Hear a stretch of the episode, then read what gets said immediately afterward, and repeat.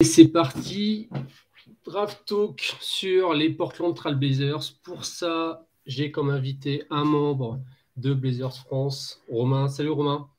Salut à tout le monde, salut la Blazers Nation. Merci Envergure pour, euh, pour l'invitation.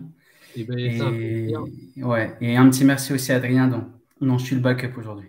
ok, et ben, bonjour Adrien, parce que sans doute il doit être en train de nous regarder. Ou en tout cas, il regardera le replay. Donc, Ouais, j'imagine.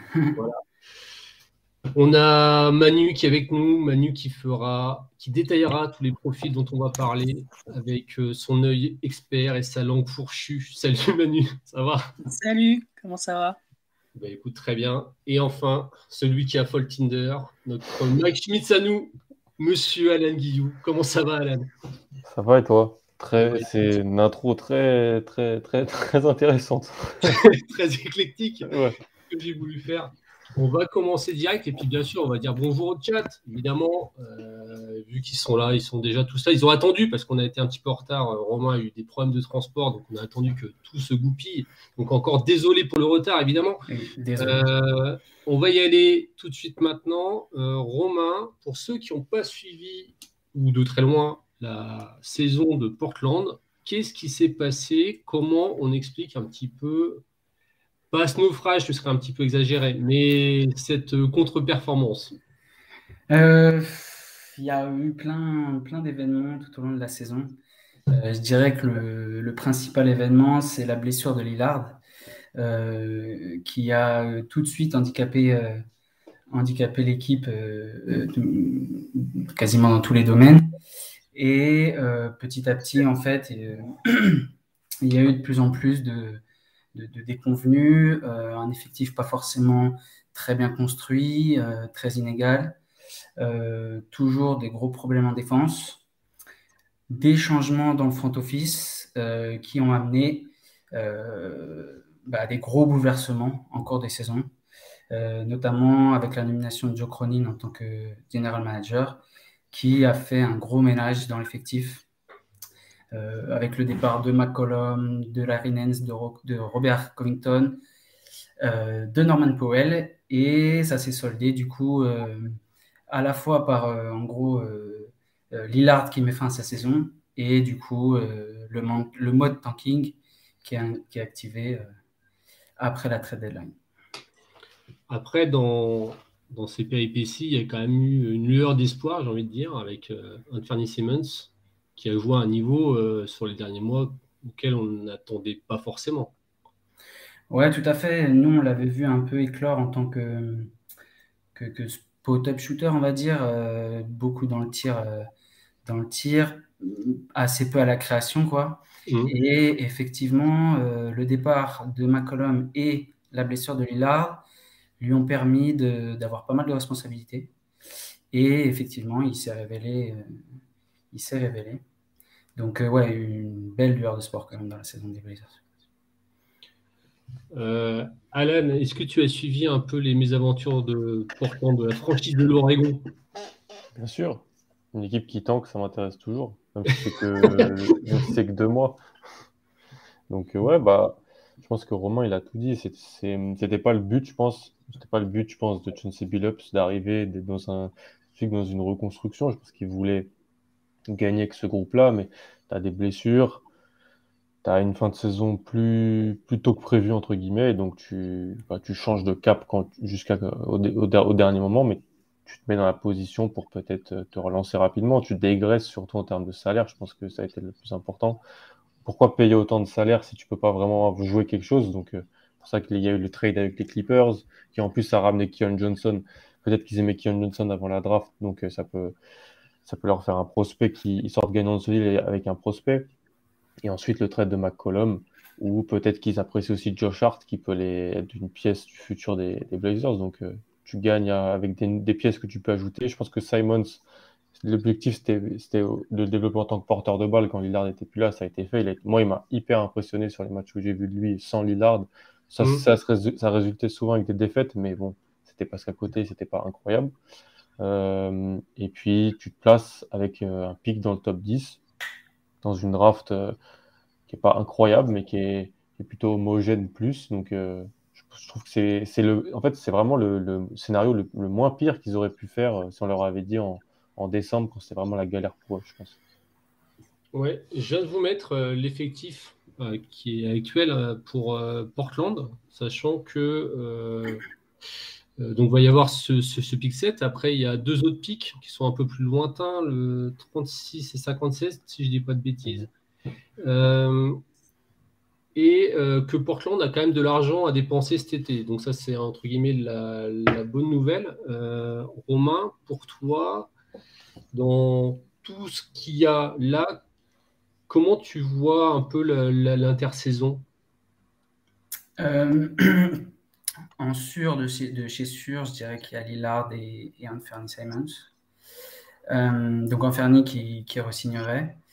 Euh, le reste, honnêtement, euh, c'est assez compliqué parce que même des joueurs que je pense que, comme l'a dit Alan, on estime comme Hart ou comme Nasir Little, étant donné que officiellement la position de la franchise c'est de reconstruire très rapidement autour de, de Lillard et de, on va dire, fitter sa timeline, je ne serais pas étonné que même des joueurs qu'on apprécie soient disponibles pour faire, pour faire des échanges. Et après, il y a toute une euh, petite pelletée de joueurs. Euh, Kian Johnson, Didier Luzada, euh, Brand, Winslow, ou ça pour le coup, euh, je pense que c'est une variable d'ajustement. Et après, moi, je dirais qu'il y a aussi il y a deux joueurs euh, qu'on a vu un peu à la fin, euh, au moment de, du tank. C'est euh, c'est Trendon Watford et j'ai Brandon Williams qui, est, qui, a été signé. Tous les deux ont été signés. En fait, un a été signé en tant que, que Tuway et l'autre a été signé. ouais. Un coup pas mal. Hein, sur les ouais, ouais. Et je pense que ces deux joueurs ont marqué des points pendant le tank et que pour le coup, ils ont des, chances d'être d'être là, au début de saison euh, prochain. Euh, Alan et Manu, j'ai mis euh, entre guillemets le young core qu'il y a à Portland. Donc, il y a Kian Johnson qu'ils ont récupéré via trade. Il y a Brown the Third qui vient de Texas. Brown. il y a Nassir Little, Didi Uzada, Watford. Tout ça, ça a moins de 23 ans. Est-ce qu'il y a moyen de, est-ce que c'est potentiellement des role-players solides autour de, de Dame euh, Lillard? Pas l'année prochaine. Pas l'année prochaine. Sauf Simons, sauf Simons, je pense. Ah, Little peut-être. Enfin, Little, c'est devenu un, un plutôt, plutôt solide. Euh, c'est pas le joueur que tout le monde présentait quand il était en high school. Non. Mais c'est pas, pour autant que c'est pas un bon joueur. Donc, mm. euh, je pense que c'est un bon jeu. D'ailleurs, moi, j'appréciais beaucoup les drafts de Portland, parce que même quand ils étaient vraiment très bons, ils, ils, draftaient toujours sur du potentiel, et ça, ça paye, entre guillemets, parce que Simon et Little, c'est deux joueurs qui étaient très jeunes au moment d'être draftés, avec peu d'expérience, mais alors là, c'est qu'aujourd'hui, ces deux joueurs, je pense, peuvent vraiment compter dans l'ossature de l'équipe. Mais je pense que, comme l'a dit Romain, s'ils veulent être compétitifs l'an prochain, ils vont utiliser des assets et des contrats expirants. Donc le contrat expirant de Eric Bledsoe notamment, je pense, pour, euh, pour bouger et aller chercher un joueur. Si c'est ce qu'ils veulent faire, euh, ils ont les armes pour le faire en tout cas. Est-ce que... Euh, alors, on a parlé donc de, de, la saison décevante. comment comment est-ce que la blessure de Lillard explique tout quand même ou pas? Pour, moi, non, parce que euh, on s'est longtemps, je veux dire, euh, voilé la face du côté de Portland, mais en fait, l'effectif était, euh, comme j'ai dit au début, mal construit, c'est-à-dire trop petit, qui reposait sur trop de, de guards, trop attiré, on va dire, par, le, on va dire, le 3 points et le pull-up. Euh, pas assez de diversité dans, l'effectif, que ce soit en termes de profil ou même de, profil physique ou de profil de jeu. Quoi.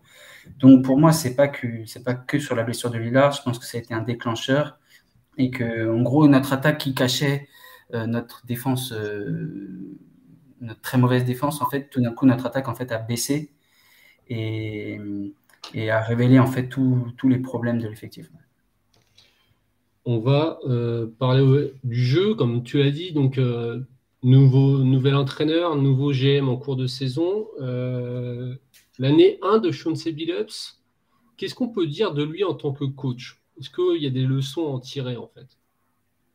De, Soit d'aborder les matchs, soit de ce qu'il veut mettre en place j'ai pas sur l'attaque, on n'a pas vu énormément de, de différence. Ça reste une équipe qui joue énormément de pick and roll, beaucoup d'isolation. Euh, et ensuite euh, va chercher des, trois points ouverts dans le corner ou à la limite joue avec Nurkic euh, sur le pick and roll. En défense, il a essayé de nouvelles choses. Avant, on était vraiment une équipe très conservatrice qui faisait beaucoup de drops. Mmh. et on a, on a tenté pas mal de choses, un peu du show, du, beaucoup de blitz. Euh, pas ça n'a pas vraiment eu de, résultats nouveaux, mais il y a eu des nouvelles choses en défense, en tout cas, sur la couverture du pick and roll. Donc, euh, je pense euh, Billups a une, vision un peu plus agressive en défense, mais sinon, ça reste quand même un entraîneur assez jeune. Je ne sais pas si on peut dire qu'il a déjà trouvé sa, sa patte.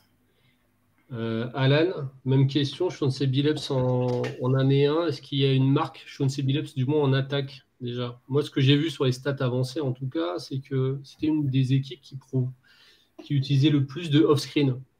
Ouais. Je pense qu'il y a deux. Assez, assez, Après, c'était un peu dans la moyenne dans tout, mais c'est vraiment ça qui ressortait en fait. Je pense qu'il y a plusieurs saisons dans l'une en fait.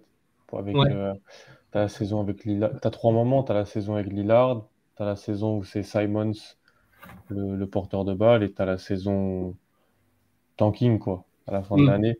Donc, difficile pour moi de, de faire le.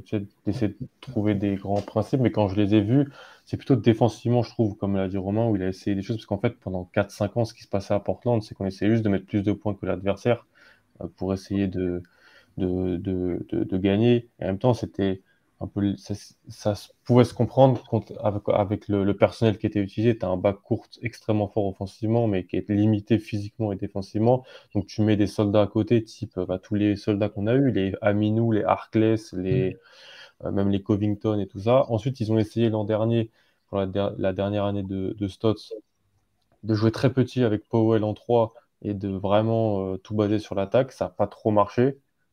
Donc là, ils se sont dit, je pense, euh, on va prendre quelqu'un qui va, qui va être plus dans les schémas plutôt que dans. et qui va essayer de. même avec un personnel un peu défiant, de. je trouve qu'il a jamais vraiment eu son équipe au complet, donc euh, je ne peux pas vraiment le juger en fait sur ça. J'attends vraiment l'année prochaine et plus la troisième année pour voir déjà si il re-signe Nurkic ou pas, parce que c'est la base de ton angle défensif. S'il est là et s'il n'est pas, tu peux faire plus de, tu peux switcher s'il n'est pas là, tu peux faire beaucoup de drops s'il est là. Donc j'attends plus de voir euh, quels, sont les prochains intérieurs qu'il va, va avoir sous la main? Donc peut-être avec le Pixel, peut-être à la Free Agency. voilà. Est-ce que c'est un motif d'inquiétude euh, l'intérieur du futur, euh, Romain? Ou pas? Ou vous pensez que Nurkic euh, est parti pour rester?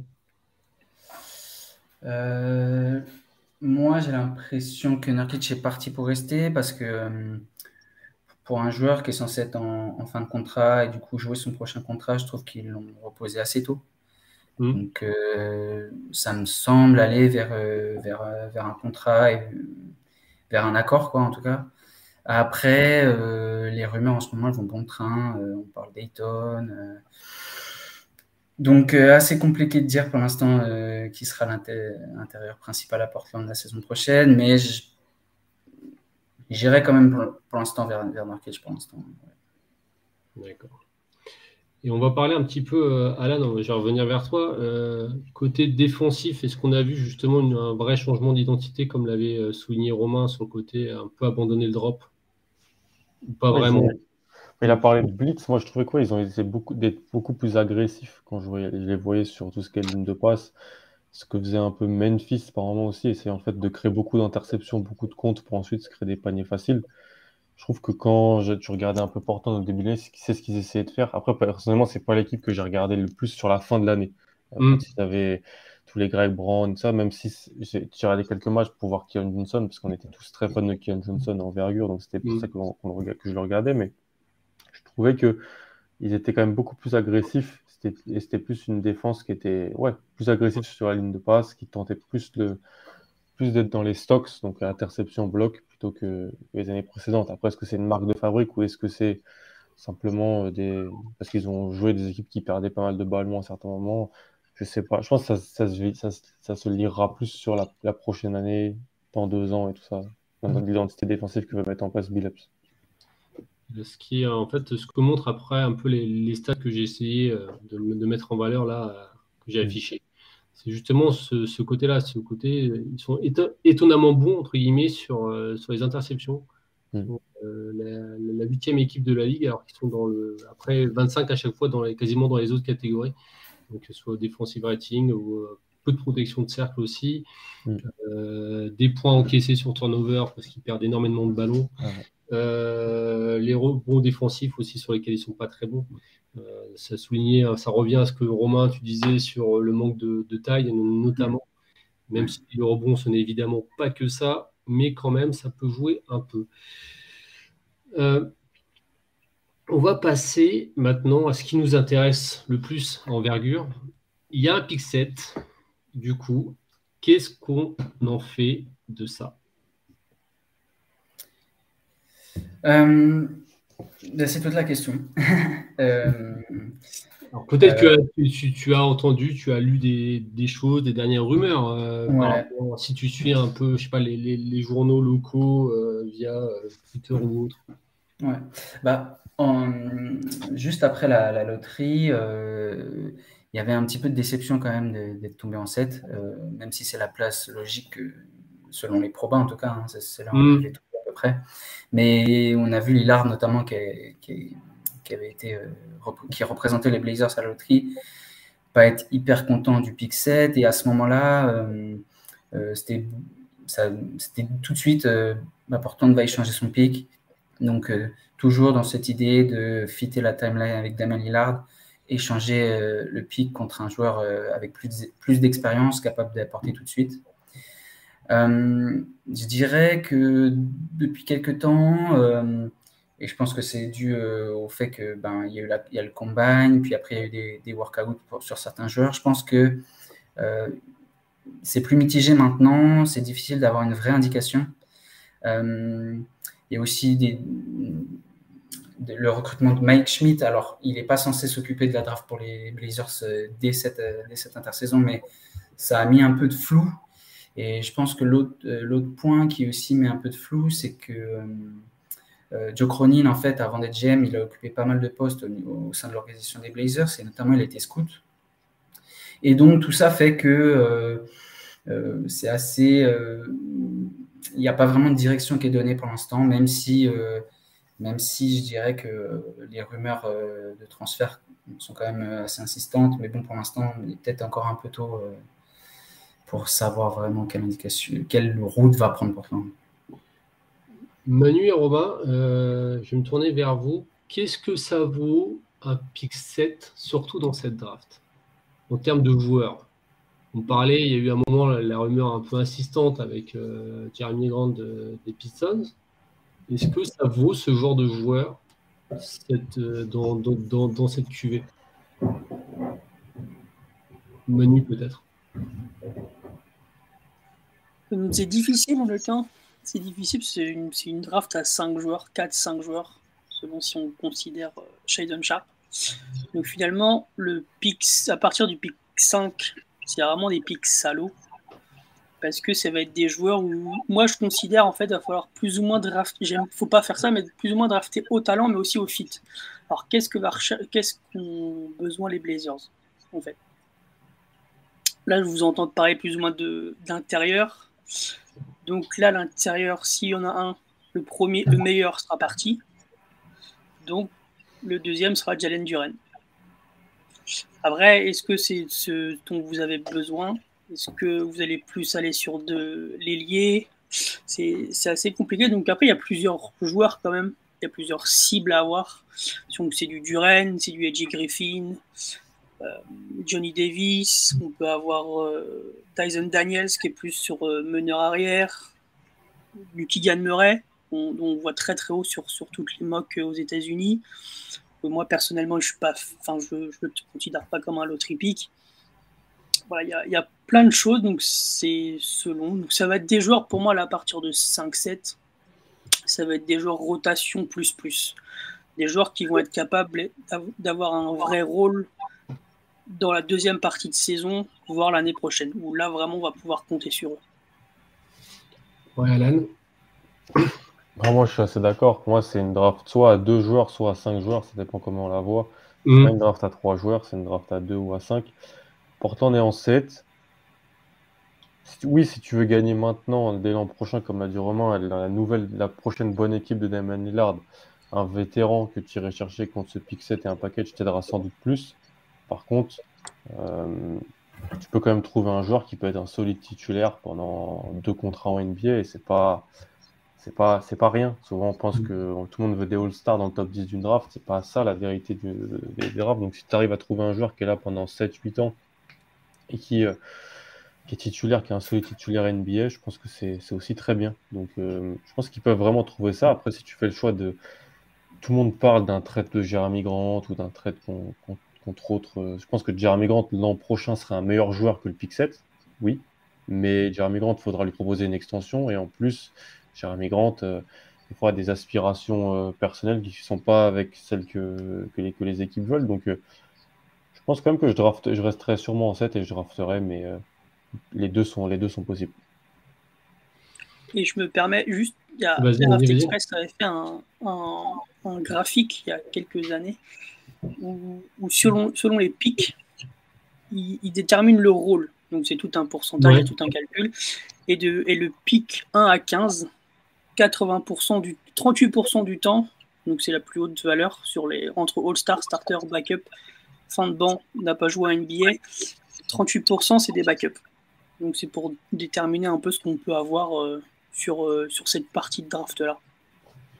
Ouais, c'est pour dire aussi à quel point c'est incertain.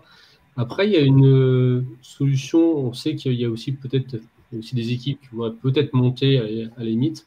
Euh, est-ce que, euh, je crois que c'est Charlotte qui a le pic 13 et 15.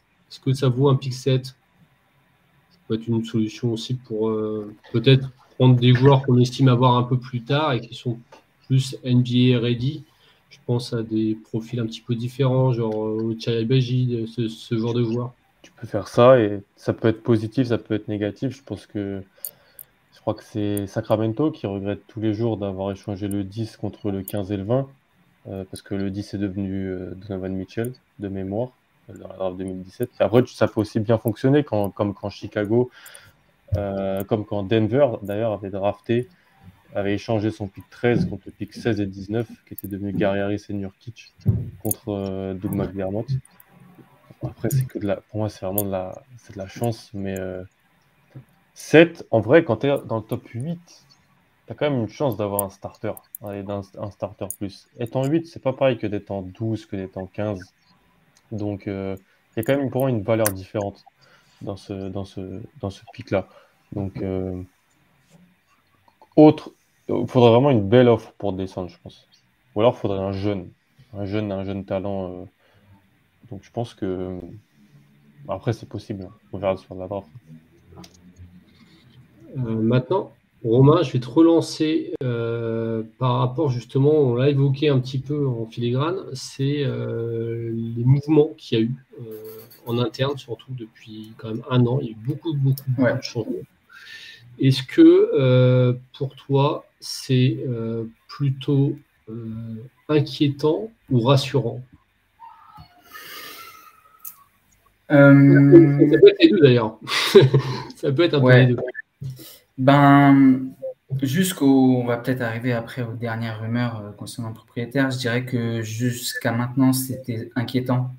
Euh, parce que même si j'étais pas très fan de Neil Hershey, euh, ce qu'on voyait, c'était plutôt une franchise qui se, comment dire, qui se, qui s'effritait petit à petit, qui a changé énormément de choses au fil des années et sans grand résultat derrière. Euh, maintenant, euh, ces changements, ils sont peut-être aussi annonciateurs de quelque chose d'autre, c'est-à-dire que il y a peut-être un ménage qui est fait parce que, en gros, on sait depuis longtemps, enfin, on sait depuis longtemps, depuis la mort en fait du propriétaire Paul Allen, sa sœur qui a, en gros, qui a repris la direction du business de son frère, on sait qu'elle est très peu intéressée par les Blazers. Et d'ailleurs, elle a fait très peu de déclarations. Elle a quasiment jamais parlé publiquement des Blazers. Et du coup, en fait, on ressentait ce manque d'investissement en fait du propriétaire dans, la franchise. Mais avec les, dernières rumeurs qui sont sorties euh, concernant une, future reprise, on peut maintenant imaginer que tous ces changements sont faits pour, euh, ouais, ça, nettoyer en gros euh, la franchise de fond en comble et repartir sur des bases euh, plus saines. Euh, tu as parlé de Neloshi. J'ai mis euh, son travail sur la draft depuis 2012. Il est arrivé en 2012. Donc, c'est tous les joueurs qu'il qui, a pris.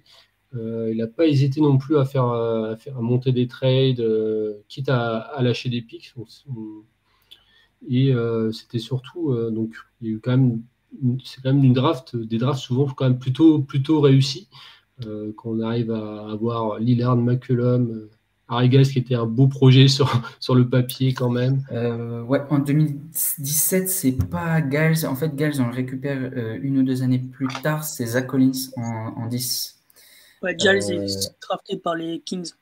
Ouais. Ah oui, c'est Zach Collins. C'est, en fait, c'est bien le pic 20 et, et, et un autre pic qu'on échange pour monter en 10. D'accord. Ok, petite erreur, tu fais bien de corriger.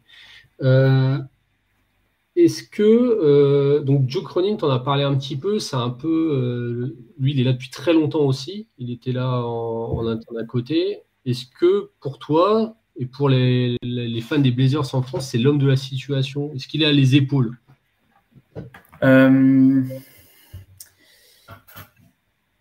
Compliqué euh, de se prononcer pour l'instant. Ce qui est sûr, c'est qu'il n'a pas peur euh, de faire euh, des gros changements. On l'a vu avec les, trades qu'il a effectués. je pense que, enfin, c'est encore difficile de juger ces trades parce que je pense qu'une partie des répercussions de ces trades se verra ben, lors de cette free agency, voire plus tard. Mmh. ce qu'on peut dire quand même, c'est qu'on trouve de notre côté que il n'a peut-être pas assez récupéré assez de pics, je dirais, notamment, notamment avec le pic protégé de New Orleans qu'on n'a finalement pas eu. Euh, mais euh, ce qui ressort aussi un petit peu dans la presse à Portland, c'est qu'il n'y avait pas non plus un énorme euh, engouement sur les, sur les joueurs qui ont été échangés. Donc, je ne sais pas où, où, est le juste milieu, où est la réalité. donc, je dirais que pour l'instant, pour Cronin, c'est mitigé, mais qu'il faut aussi lui laisser du temps parce que j'imagine qu'il a aussi un plan en tête. Euh, donc, euh, cette idée de, se créer beaucoup de flexibilité, de récupérer euh, des assets, ben, on va voir ce qu'il va en faire. En fait, c'est toute la question qui va se jouer finalement pendant cet été. Manu, ça va être ton moment parce qu'on va commencer à parler des prospects. On a sélectionné cinq prospects pour euh, Portland et après, n'hésite euh, pas non plus euh, à dire ce que toi tu en penses. Est-ce que déjà, avant de passer la main à Manu pour la présentation du premier prospect, est-ce qu'il y a un nom qui revient souvent parmi les fans des Blazers? Parce que la semaine dernière, on était avec Orlando, il n'avait d'yeux et d'oreilles que pour Chet. Et si on avait le malheur de prononcer un, autre nom, limite, on, on se faisait rosser est-ce que c'est le cas pour euh, Portland qui a enfin pour les fans de Portland qui ont jeté leur début sur quelqu'un? Euh, Non, je dirais que c'est assez, euh, ça varie pour l'instant. je pense que il y a une partie qui est plutôt, qui aime plutôt bien, qui gagnerait parce que il fit très très bien, je pense, dans l'effectif des Blazers. Euh, là, très récemment, il y a eu un workout de Jalen Duren et euh, euh, le phénomène, en fait, est, assez alléchant. Et après, je dirais que globalement, il n'y a pas de, comment dire, de joueur repoussoir, je sais pas comment dire, mais quelqu'un qui, qui vraiment, on, on, se dit que, en fait, c'est une draft qui, qui, nous va plutôt bien, je dirais, parce qu'il euh, y a beaucoup, soit des intérieurs, soit des, des swingman, mais assez grands, on va dire, qui peuvent jouer deux, plutôt trois. Et à part le poste de meneur qui chez nous est comblé, je dirais que le reste, euh, tout peut plus ou moins fitter. Donc, il n'y a pas de joueur où, qui, voilà, où il y a une croix dessus. Qui provoque un rejet. Ouais.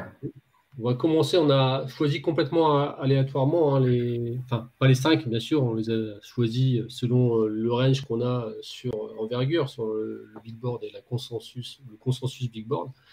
Donc on va commencer par AJ Griffin, que Alan, je sais, aime beaucoup. Manu, qui est AJ Griffin, pour ceux qui n'ont rien suivi de la saison NCA.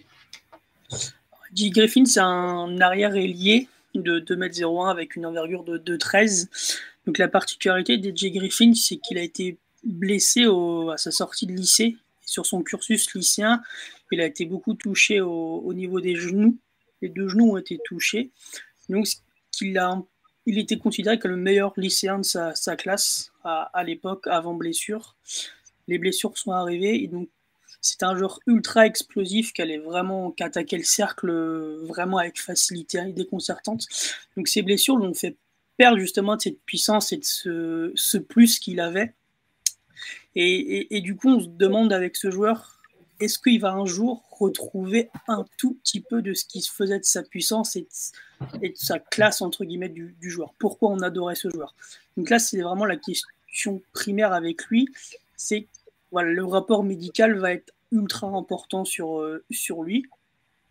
Donc c'est un, joueur qui a commencé doucement à Duke, du coup, par rapport à ça, ses blessures, et qui au fil des matchs a commencé à prendre des minutes, à prendre des minutes, et finalement il a starté la moitié de la saison, la, deuxième partie de saison, il, était starter incontestable, et il est quasiment devenu le leader offensif de Duke, avec Paolo Banquero. Donc c'est un, joueur qui a vraiment, comme je disais, particularité, c'est qu'il était explosif, du coup il s'est un peu recréé, un peu refait un jeu et il a vraiment été impressionnant à trois points, notamment, où il était capable de, shooter dans toutes les positions, notamment au catch and shoot. Il, était sur une catch tir à trois points tentés par match cette saison, pour une réussite globale de 45%. Donc c'est très, très, très, très correct, voire très bien. Et c'est un joueur qui, est aussi quand même capable de continuer à jouer comme il le faisait à l'école, au lycée, c'est euh, d'attaquer le cercle.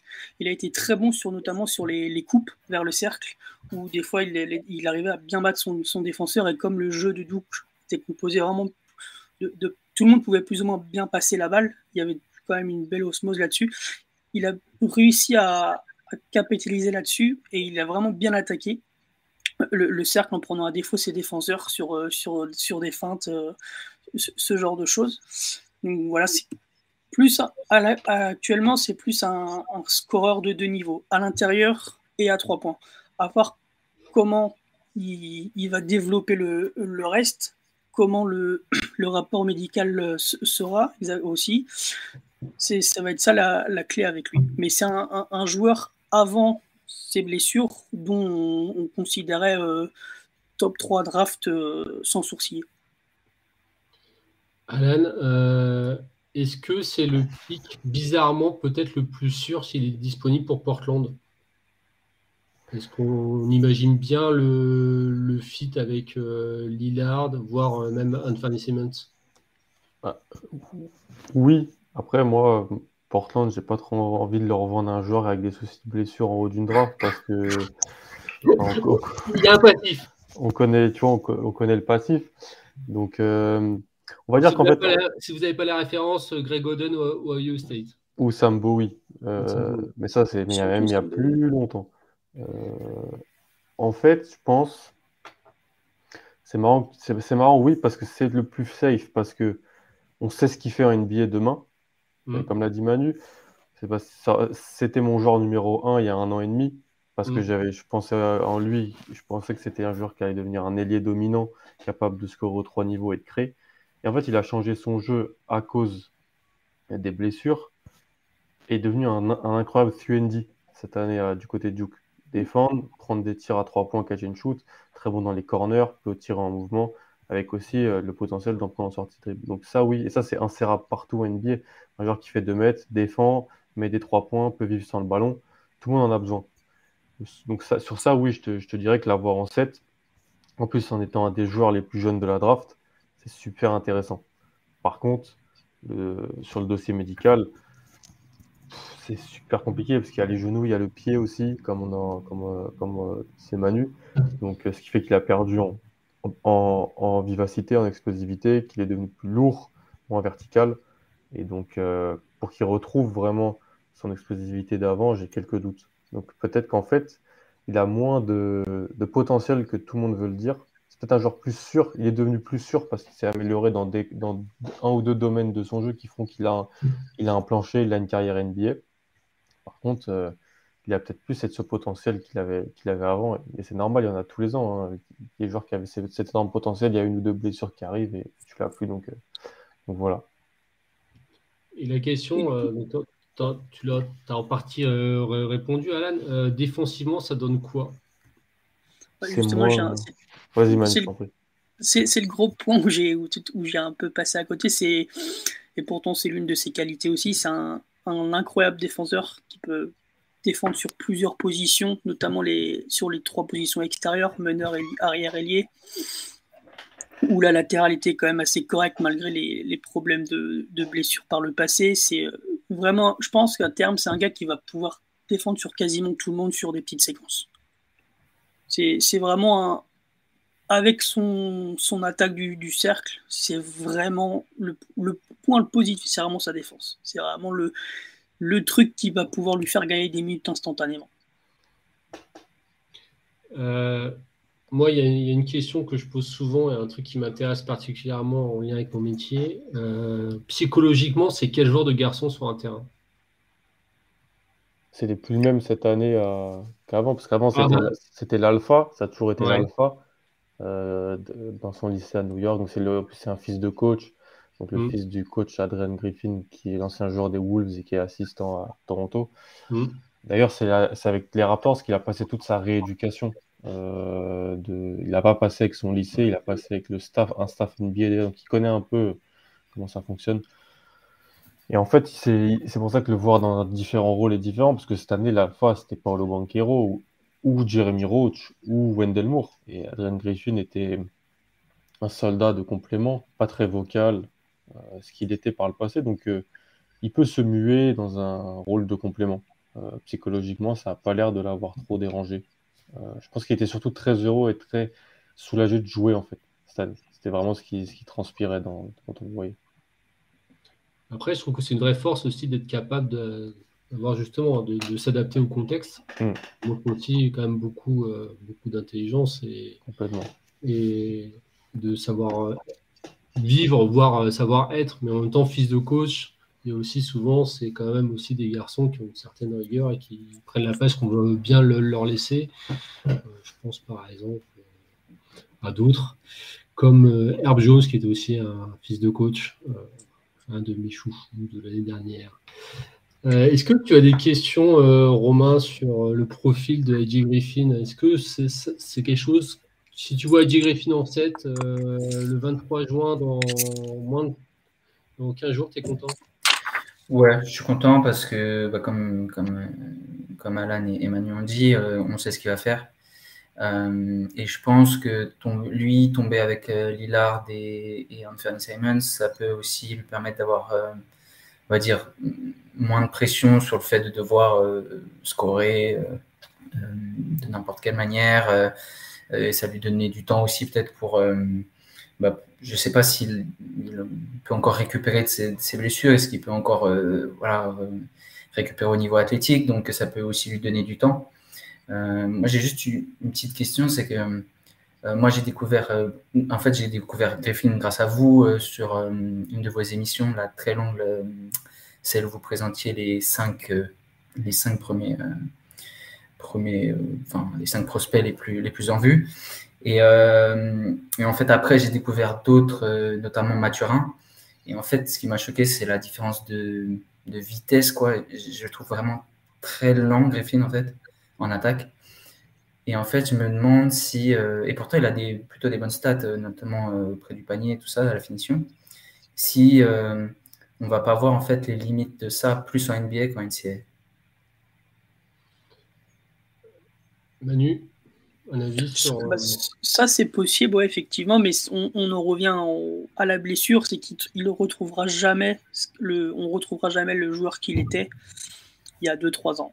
Si vous voulez voir ce que c'était, allez voir les, les compiles FIBA, où il était avec les U16 America, ou avec Team USA, pardon. Où voilà, c'est un joueur totalement différent de ce qu'on a vu cet été, euh, cette année, pardon. Et euh, c'est une vraie question parce que c'est légitime parce que c'est euh, le, le, gros point. On, sait qu'on qu'on le retrouvera jamais. Et la question, c'est est-ce qu'il va arriver à le retrouver même un tout petit peu? On ne se sera jamais 100%, mais est-ce qu'il peut retrouver 80% de ça, 75% de ça? Et là-dessus, moi je dis faut, faut attendre. En fait, c'est un risque. C'est un, des plus gros risques de la, de la draft. C'est high risk, high reward avec lui. Mais le, le risque en vaut, pour moi, le risque en vaut la peine. Mais je pense que aussi le, spacing peut vraiment l'aider euh, NBA. Est-ce que, euh, moi j'ai une question pour vous, euh, Manuel Est-ce qu'il y a un monde où AJ Griffin descend plus, plus, plus à cause de son dossier médical? Je pense par exemple à notre Français T qui avait beaucoup descendu le, le, le, soir de la draft à cause de ça, visiblement. Est-ce que c'est des situations un peu comparables? Il y a une situation où il sort de la loterie, oui. Ouais. Je pense. Si les retours sont négatifs, euh, oui, c'est une grosse possibilité. Hein. C'est genoux et pieds. C'est quand même, euh, c'est pas euh, un pouce ou un, un, coude, même si c'est important le coude pour shooter. Surtout si droitier. Mais un genou et un pied pour un joueur qui était basé sur l'explosivité, un joueur qui a pris du poids aussi, qui est devenu plus lourd, euh, Romain en parlait, moins explosif. C'est vrai, il a perdu cette explosivité-là. Parce qu'avant, en fait, il faisait déjà 2 mètres très jeune, ou 1m98, et était en plus explosif. Là, en fait, il a perdu un peu d'explosivité, il a gagné sur le haut du corps en gabarit, ce qui fait que défensivement, pour moi, il est plus amené à défendre les 3-4 que les 2-3 en, NBA. Mais euh, le truc qu'il a vraiment développé, qui pour moi fait qu'il doit rester, euh, je pense, un, un prospect du top c'est la qualité de tir.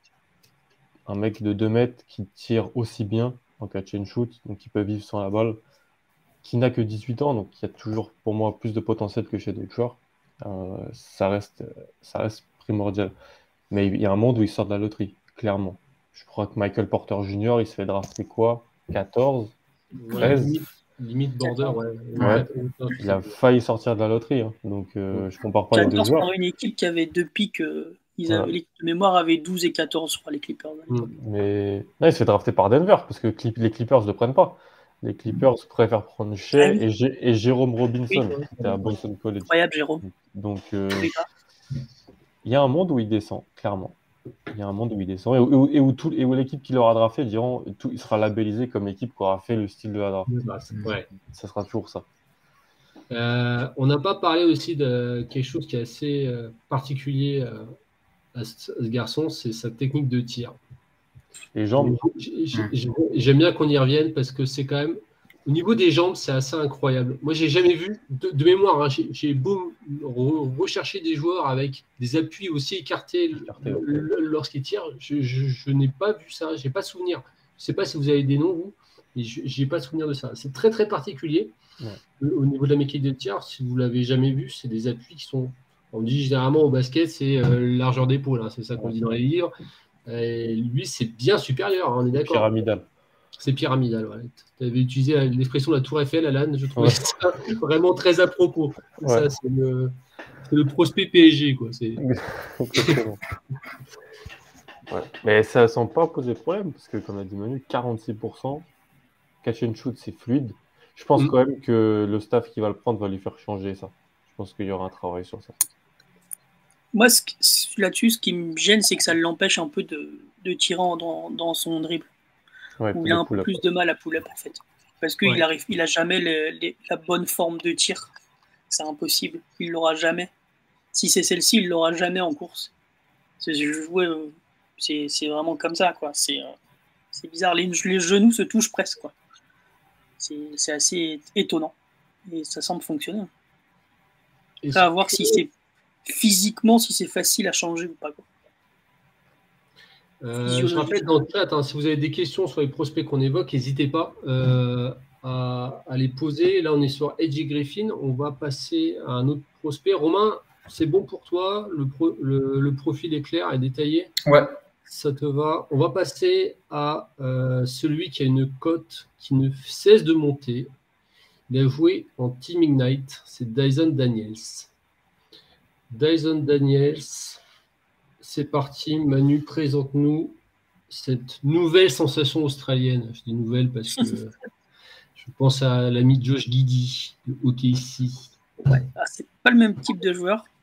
Là-dessus, on va, tout de suite. Donc, c'est un, grand meneur. Moi, je le considère comme meneur. Un grand meneur de 2 mètres, envergure de 2,8. Donc, un, joueur, moi, j'apprécie notamment la, défense. C'est vraiment là qui m'a le plus. Euh, le visuel m'a vraiment impressionné là-dessus, c'est sur ses, capacités défensives sur, euh, sur les extérieurs 1 et 2, ou sur des joueurs bâtis, des anciens grands, joueurs et anciens NBAers, bah, il faisait pas défaut du tout, il n'était pas du tout ridicule. Donc c'est vraiment ça qui, moi j'apprécie vraiment le joueur, c'est vraiment ça qui me le met, le mettre haut. Et c'est aussi un, vrai meneur en particulier. J'apprécie aussi. Donc c'est un très bon dans le playmaking, très bon dans le jeu de transition et qui a une marge de progression dans quasiment tout ce qu'il sait faire. Et ça, c'est vraiment appréciable.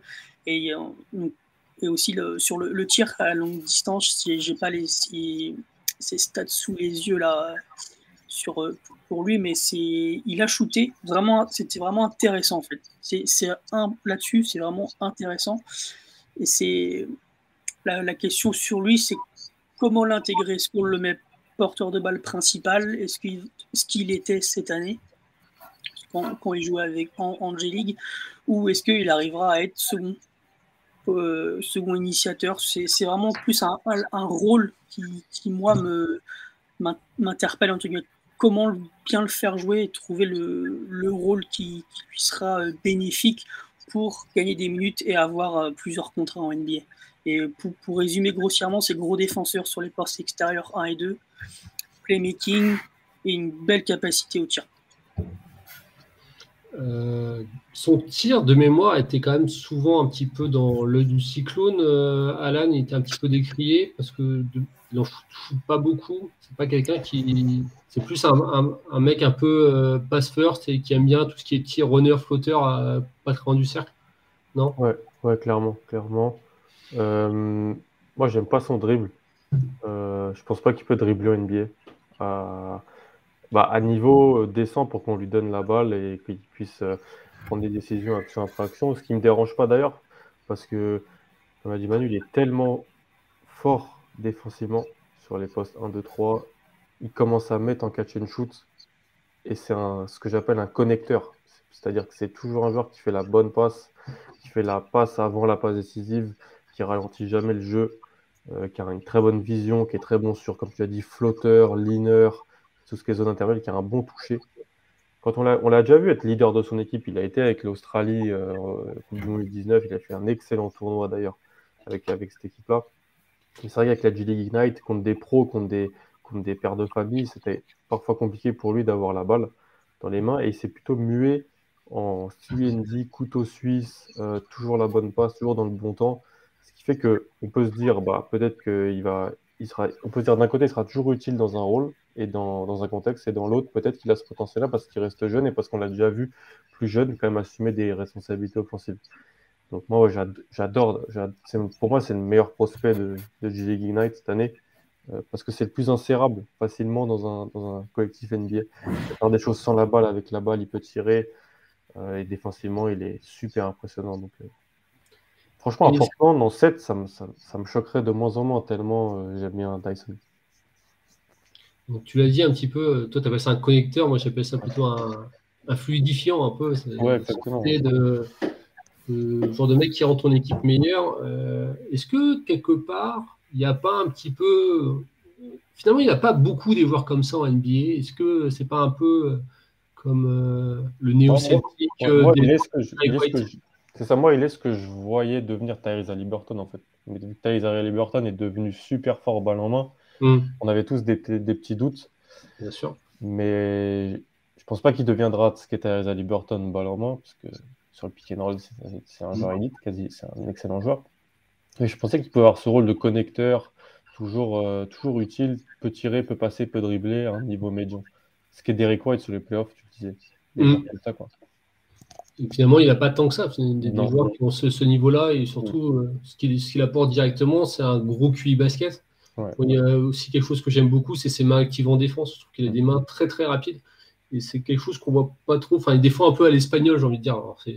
C'est un côté positif, c'est-à-dire qu'il est beaucoup avec, avec les mains. Après, à voir comment ça peut se traduire au niveau au-dessus. Peut-être qu'il va être un peu sanctionné au début, mais je trouve ça vraiment assez intéressant. Euh, comment on imagine insérer ce genre de profil romain euh, à Portland? Est-ce que ça peut faire la maille ou pas du tout? Pour moi, à partir du moment où tu es un excellent défenseur, tu ne devrais pas avoir trop de mal à t'insérer dans un Portland, euh, notamment, notamment sur les postes extérieurs, parce que ben, c'est toujours notre, notre, gros, gros problème. Quoi. Euh, y a pas, on n'a pas vraiment de joueurs pour, euh, pour guard les porteurs de balles adverses.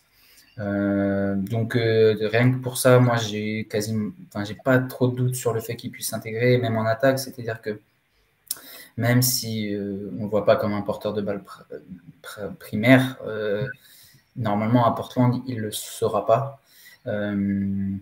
Et, en revanche, euh, ce que je trouve. Alors, peut-être qu'il, pour le coup, euh, il, est trop jeune pour euh, fit la timeline de, Lillard, mais si on pense plutôt à Anthony Simon, je pense que Anthony Simon, c'est pas un, dire, un playmaker first, c'est plutôt un scoreur, et je pense que quelqu'un qui peut l'aider, comme vous disiez, à fluidifier le jeu, etc. Moi, je le vois comme un complément parfait à, à Anthony dans quelques années, quoi. Donc, ça prendra peut-être un peu plus de temps que pour des que pour, euh, mettons, Griffin, euh, qui a un tir déjà euh, en catch and shoot très, très efficace. Mais j'ai pas vraiment de doute sur le fait qu'il puisse s'incorporer dans l'équipe un peu plus tard, quoi. Pas forcément maintenant, mais, dans quelques années. On n'a pas trop parlé de la, mentalité du garçon. Là aussi, on l'a vu quand même dans plusieurs rôles. Tu l'as dit, Alan, tout à l'heure, avec l'équipe d'Australie en tant que leader, contre, euh, des pères de famille, pour reprendre ton expression, euh, dans une, acte où il n'était pas euh, non plus la star de l'équipe. comment il arrive à se comporter? C'est quel genre de, de, joueur? Moi, il me semble assez zen, enfin assez tout le temps fidèle à lui-même. J'ai l'impression. C'est pas quelqu'un qui monte dans les tours, c'est quelqu'un de stable. Ouais, non, c'est il est très calme, très très calme pas très expressif. Hmm. Euh, il a quand même pris un risque en réalité en venant avec Gilly Ignite parce que il aurait pu rester en Australie en fait et dans le programme euh, Next Stars qui envoie aussi des prospects. Je trouvais que c'est quand même sortir un peu de sa zone de confort, hmm. euh, ce qui est toujours positif chez certains prospects de, repousser un peu ses limites parce que en fait ceux qui restent en Australie ils sont vraiment toujours dans un cocon. Hein. Dans Texum, Josh Gillet, tous ces gens-là ils étaient dans un, dans un cocon donc, euh, de plus en plus, d'ailleurs, ils changent, de, ils, sortent de leur zone de confort, parce que le groupe prochain, Tyrese Proctor, il va jouer à Duke. Donc, euh, c'est intéressant de voir ça, mais je trouve que, ouais, il, est allé dans un contexte où il savait qu'il n'aurait pas la balle. Et en fait, euh, ça s'est bien passé parce qu'il s'est adapté et il a rendu son équipe meilleure.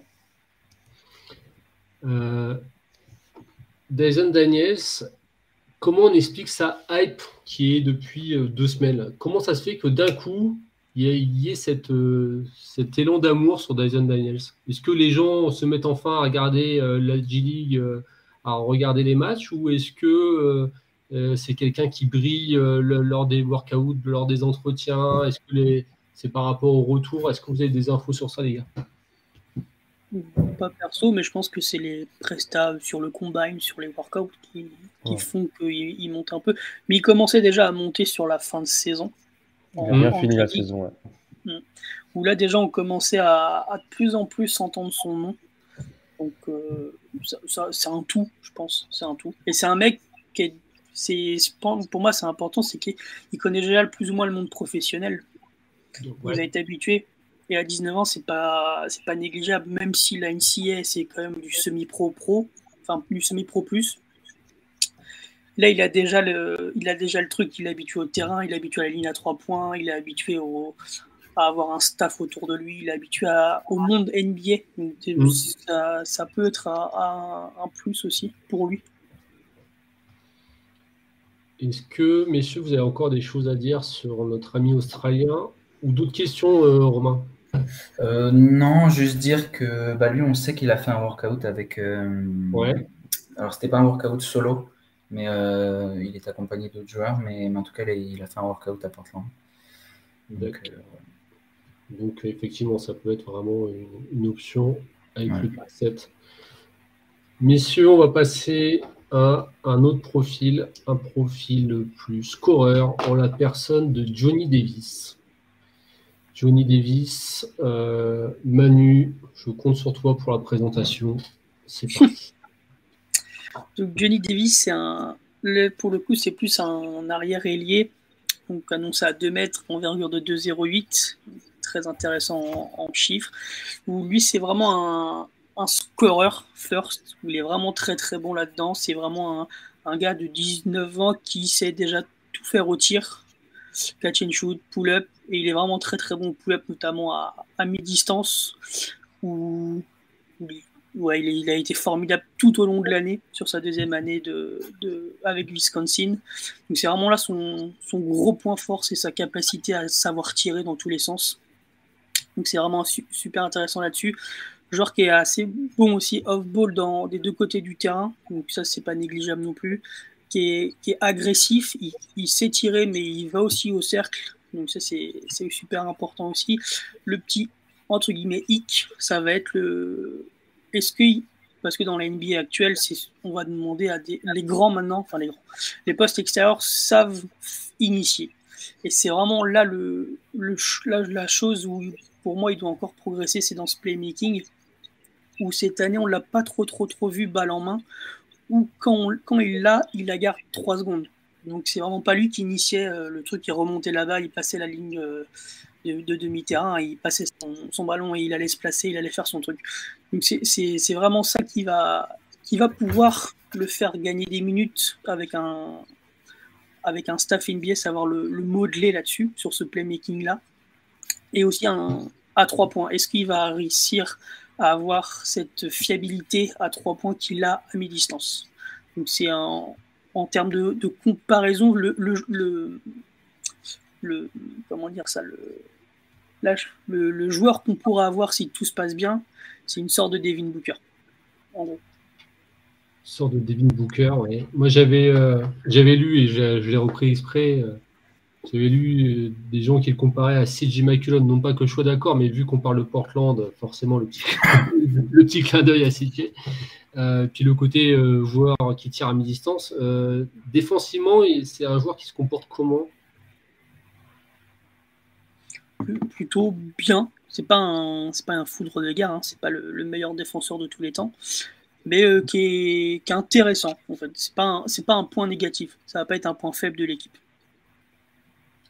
mais ça va être limité sur, sur, sa, sur sa capacité à, de polyvalence. Il va être capable de faire que sur de l'arrière, pour moi. S'il n'est pas assez bon en latéralité pour, pour de contenir des meneurs, et pas assez encore puissant pour euh, garder des, euh, et s'occuper d'être délié ou délié fort. Donc c'est là où il va être limité, c'est sur ce point de vue-là défensif. Est-ce qu'il va arriver à être plus ou moins polyvalent à prendre entre guillemets du coffre haut du corps pour conserver et être solide sur le, sur le poste bas. C'est sur l'homme, sur des joueurs entre guillemets pas trop rapides, qui va faire l'affaire. C'est vraiment le, step supérieur. Est-ce que le potentiel défensif, il, va, il faudra gratter là-dessus Pour moi. Est-ce que euh, c'est un joueur qu'on a vu beaucoup se créer de tirs à mi-distance, surtout comme euh, l'a dit Manu? Est-ce que ça, tu l'imagines transposer assez rapidement au, next level? Je pense que dans ses premières années NBA, il aura un rôle entre ce qu'il avait cette année à Wisconsin et le rôle qu'il avait, bon, on le voit sur la photo, avec euh, Team USA, U19, où il jouait avec mm. Jaden Ivey, Chet Holmgren, euh, et où en fait où il a été un, peu le, il était glue guy, hein, UND, euh, prend pas beaucoup de tirs, coupe sans ballon, défend. pour ça que j'étais pas super haut sur le profil, parce que pour moi, ça allait être un joueur NBA, mais ça allait être plutôt un joueur de complément. Complément, bon complément, mais complément. Et cette année, il a montré, bah ouais, capacité à aller sur son mid-range, capacité à pouvoir être un vrai scoreur influent d'une, équipe d'une grosse conférence. Donc, euh, je pense que le rôle se situe là-dedans. Je pense pas que Johnny Davis va arriver à NBA et prendre une tonne de mid-range de 1 parce que c'est des shoots qui sont réservés aux superstars et de 2 parce que je pense pas que c'est qui, qui, fera de, de ses possessions des choses euh, positives à son infraction. Par contre, je pense que c'est un joueur beaucoup plus polyvalent qu'on pouvait le penser il y a un an. C'est un joueur qui peut s'insérer, qui a une bonne mentalité. Franchement, euh, c'est un peu comme Dyson Daniels. En fait, ces deux joueurs, je trouve qu'ils sont, ils sautent pas aux yeux sur les highlights. Ils font pas, font pas des choses extrêmement incroyables, mais ils sont bons, voire très bons dans plusieurs domaines qui font, qui sens dans un collectif. Peut-être pas des potentiels stars incroyables, mais plutôt des très solides joueurs. Euh, même si on, aime beaucoup les, hauts potentiels, les risques, ce sont des joueurs avec des planchers euh, sûrs, je pense. Est-ce que Romain, c'est un profil qui intrigue euh, toi, le fan des Blazers? Hmm, C'est celui que j'ai le moins, que je connais le moins de, comme ça, de, loin, j'ai l'impression, je ne sais pas si vous pouvez confirmer, que c'est peut-être celui qui est peut-être le plus redondant avec un joueur comme Antoine Simon. Je parle vraiment dans le profil de jeu. Euh, voilà. Donc c'est peut-être le, celui qui risque le plus de faire doublon. Je sais pas.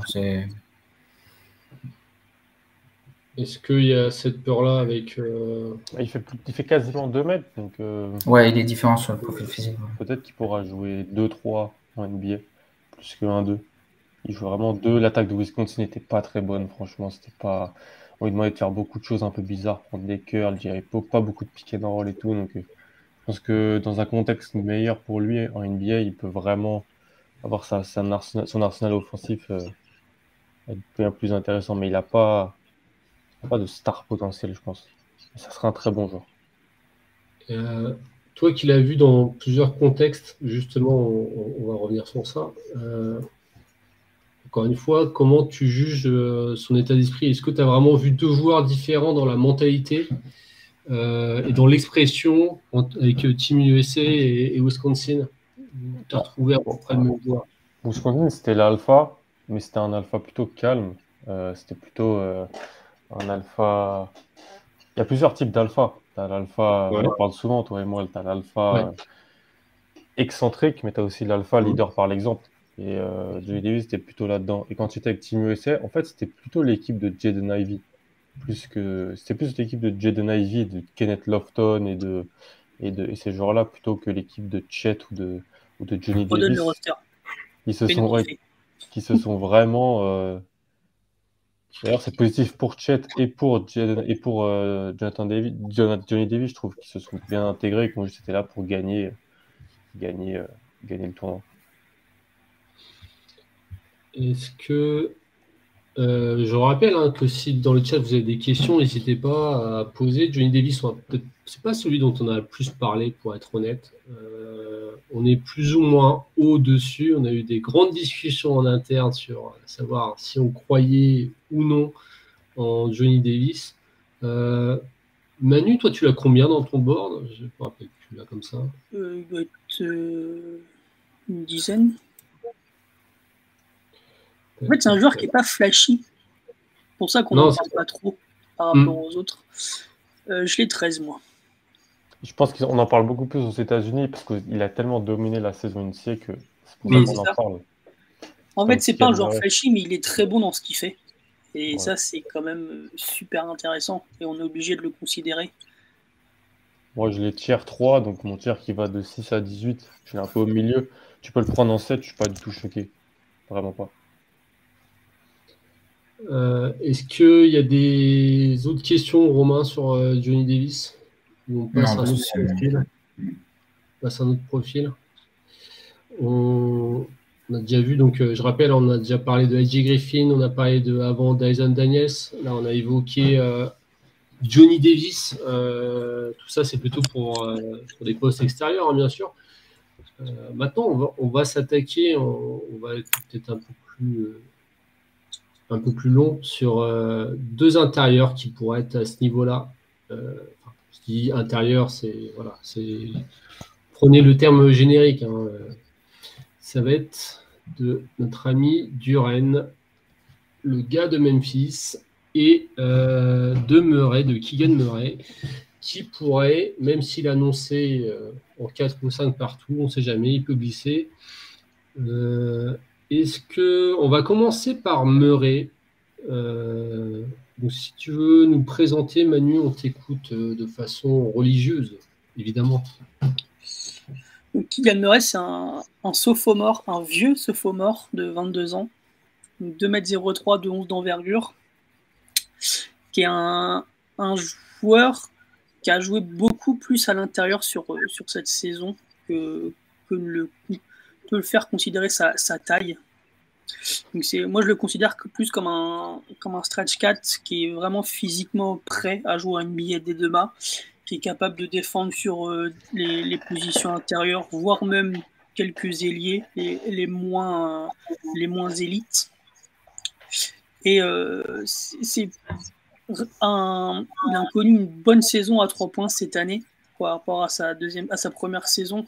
Cette année, il a shooté quasiment à 40% à trois points sur quasiment 5 tentatives contre 30% sur sa année freshman euh, sur deux tentatives.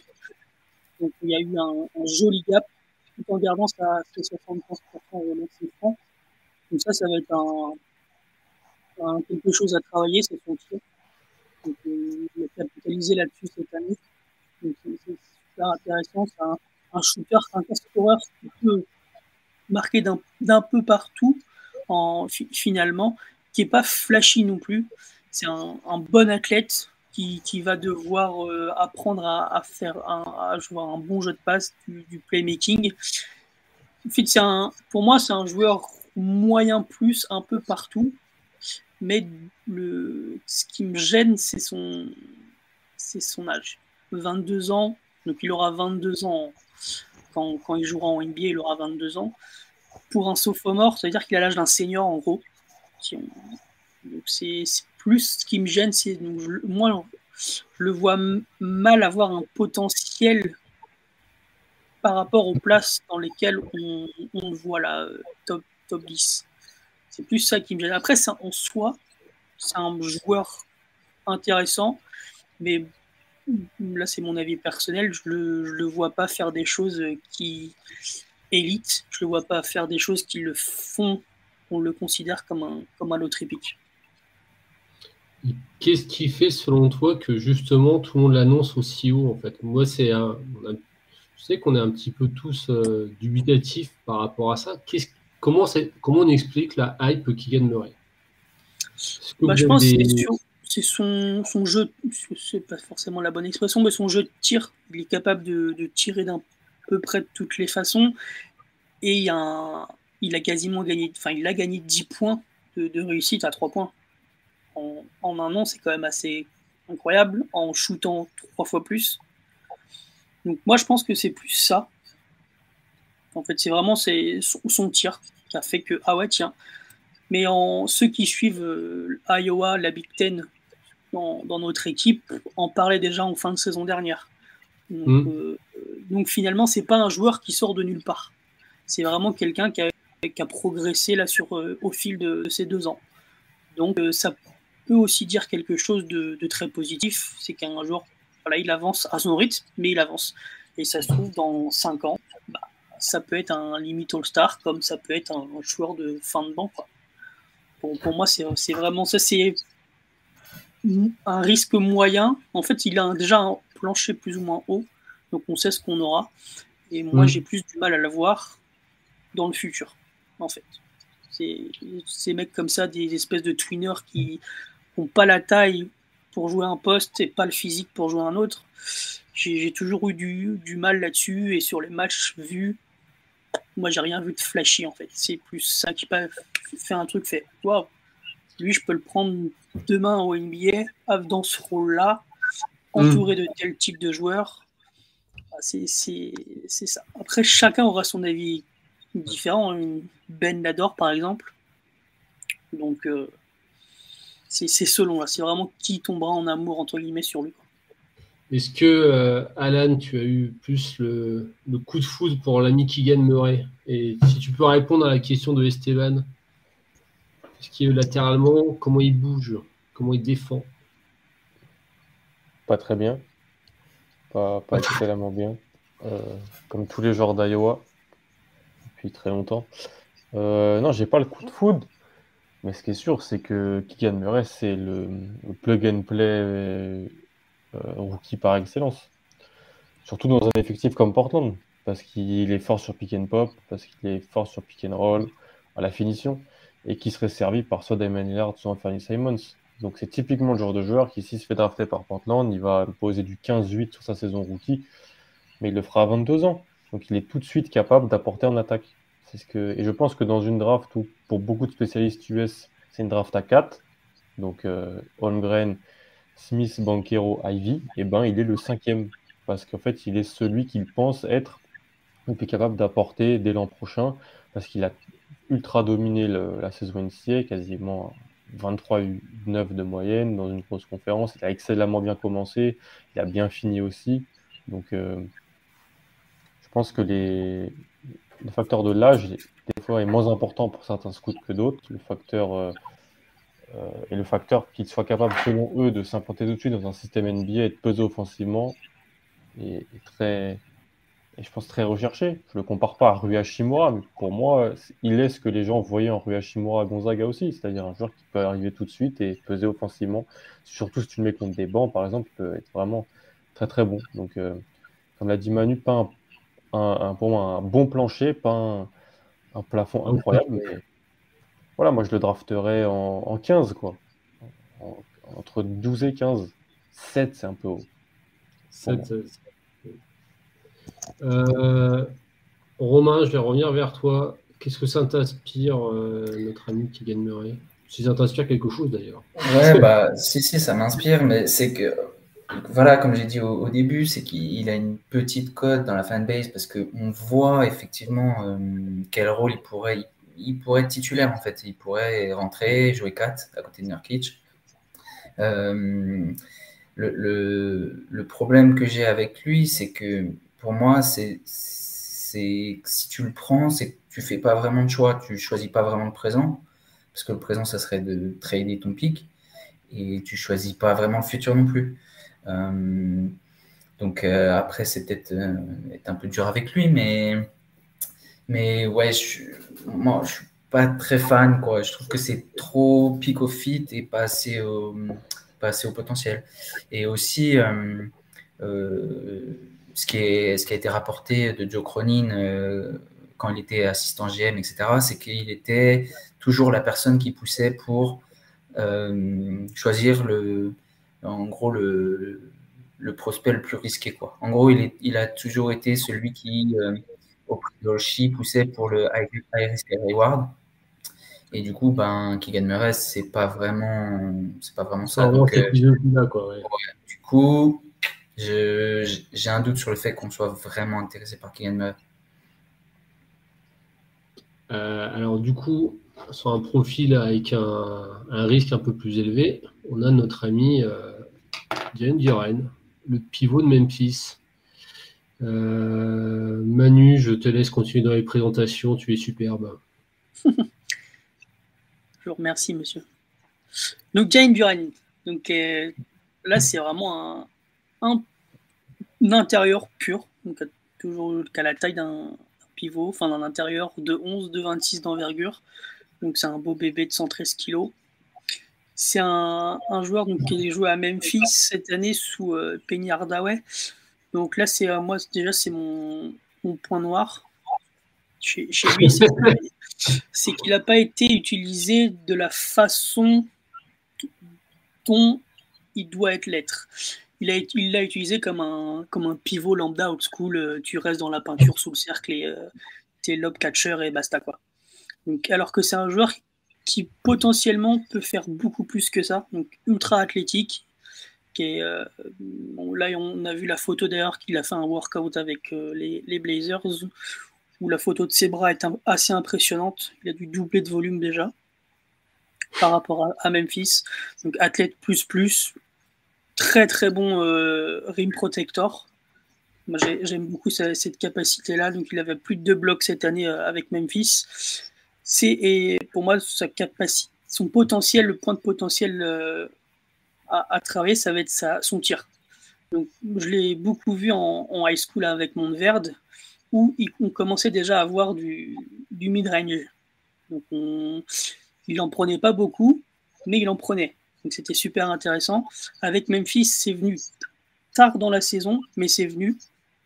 Et ça a été. Ça prouve qu'on peut encore gratter là-dessus. Et la chose que j'aime beaucoup aussi, c'est son jeu de passe. Pour un, pivot, c'est vraiment un, bon passeur qui va être capable de, de faire la passe au, au gars qui coupe, d'aller chercher à l'opposé. C'est super intéressant. Après, c'est encore assez brut. C'est un joueur qui, doit encore apprendre à, jouer au basket. Hein. on va va pas se le cacher. C'est très peu de trois points, voire pas du tout. C'est euh, un joueur qui est capable pour l'instant de défendre que sur du poste intérieur, même si on a vu par phase aller le gêner du, porteur de balle, euh, voilà, le, temps que son coéquipier revienne, le temps d'une mise en place, de, bien suivre. Latéralement, c'est assez, euh, assez correct pour un joueur de ce gabarit-là. Moi, je, ça ne m'a pas choqué en termes de lenteur. J'ai même été surpris par rapport à ce que j'avais vu sur, à, à en high school c'est pas un défenseur, euh, il va pas aller choper du, le, porteur de balle, il va pas aller défendre sur Paul George, hein, je, vous, je, vous, dis pas ça, mais euh, c'est plus, moi je le cantonne à du 4-5, va défendre, occupe-toi de ces gars-là, et sur du pick and roll, il, sera capable d'aller gêner euh, le, porteur de balle sur quelques secondes, quoi. vraiment de gêner l'initiation du, pick, donc c'est un joueur que moi j'aime beaucoup, beaucoup, peut-être un peu trop, je, l'ai très haut dans mon big board, je vais l'avoir 6. Quelque chose comme ça. Mais euh, c'est un joueur auquel je crois beaucoup, défensivement et à la passe. Et je, vois, j'ai envie de croire au tir. J'ai pas son, pourcentage au lancer franc. Pas dingue, je crois, de mémoire. 62%, c'est pas ouf. Ce qui est bien pour un intérieur, hein. mais c'est pas, pas dingue. Mais je, c'est, euh, voilà, globe, si je devais être en, voilà, en trois mots, c'est rim protector, un peu de tir, lob catcher, voilà, près du cercle, très très très bon, et capable de, faire la bonne passe. Capable de faire la bonne passe. Est-ce que euh, ça, ça, peut s'intégrer euh, directement à, Portland Alors, est-ce que ça peut jouer des minutes NBA il est très jeune aussi, hein, on ne l'a pas stipulé. C'est le plus jeune de la draft. il, il, va avoir 18 ans ou il a tout juste 18 ans. Il a, ouais, et donc, est-ce qu'il peut jouer en année 1 euh, des minutes conséquentes en NBA, Alan? Bah, faut qu'il soit, il peut, mais faut qu'il soit accompagné du bon pivot. Donc, faut un, faut un pivot qui s'écarte, un peu à la, qui, est capable de shooter, quoi. Parce, parce que c'est pas lui qui va écarter le jeu. Parce que pour toi, c'est plus un 4 qu'un 5 Non, c'est un 5. C'est un 5, ok. C'est un 5, euh, mais euh, ouais, il faut qu'il faut qu'il joue son coéquipier, enfin son, son, partenaire à l'intérieur, il faut qu'il soit capable d'écarter le jeu. Autrement, il ne sera pas forcément utile. Ça va être un mec qui va faire du pick and roll, quoi. Donc c'est pas mm. forcément ce qu'on recherche quand on prend un, un, joueur en loterie. C'est mon avis là-dessus, mais, euh, moi je crois fort au potentiel surtout en fait. Je, je vois un mec qui va être capable de shooter à terme et qui va être capable de, de faire trois blocs par match et qui va être capable de, de passer. Euh, je sais pas, j'ai pas de comparaison parce que je, je, sais pas trop comment, mais je, je sais dans ma tête. Dans ma tête, j'arrive à l'expliquer. Peut-être qu'Alan.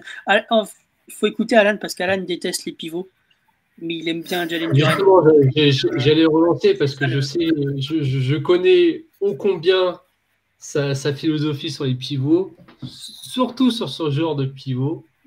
Je veux ton avis sur Jalen Duran, euh, S'il n'avait pas les flashs à la passe et les flashs au tir, je le prends pas en loterie. Mais il les a.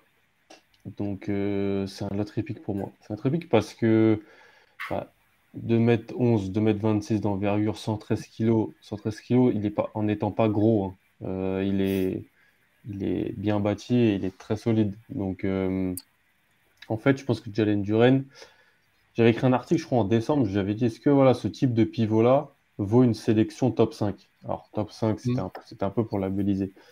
Et en fait, je pense que il, est exactement ce que ce qu'était Onika au Congo pour moi il y a deux ans. En fait, c'est les deux seuls intérieurs qui sont pas que je qualifierais pas de générationnels que j'accepte sur les trois dernières drafts de prendre dans le top 10. Pourquoi? Parce que ils ont alors l'upside défensif, protection de cercle est là.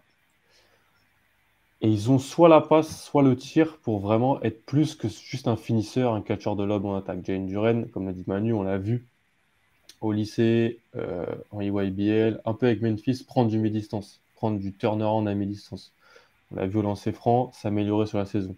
On l'a vu être capable de prendre des décisions sur short roll, c'est-à-dire c'est un passeur avec beaucoup de déchets, il, fait deux fois plus de, il perdait deux fois plus de ballons que de passes décisives l'an dernier.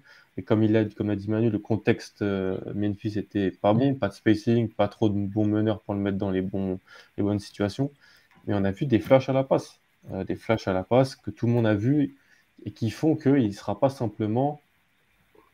Pour moi, il peut être. Euh, pour moi, en fait, il peut être Robert Williams sous stéroïde. Et Robert Williams sous stéroïde. c'est bien l'image. C'est top, c'est, top 10 parce que Robert Williams, c'est un. sans ses genoux, Robert Williams, c'est, vraiment, je pense qu'on le sait, c'est un, c'est un des meilleurs pivots défensifs de NBA. Donc, euh, c'est marrant, j'allais exactement te dire ça. J'allais te dire euh, pivot qui met des contres athlétiques euh, avec des flashs à la passe, ça me fait beaucoup penser au pivot de Boston. Mais... C'est ça, Robert. que Duren, en plus, il a potentiellement le mid-range qui est à noter. Il a une très bonne. il a pas trop les soucis d'ailleurs hors terrain qu'avait Robert Williams à Texas AM.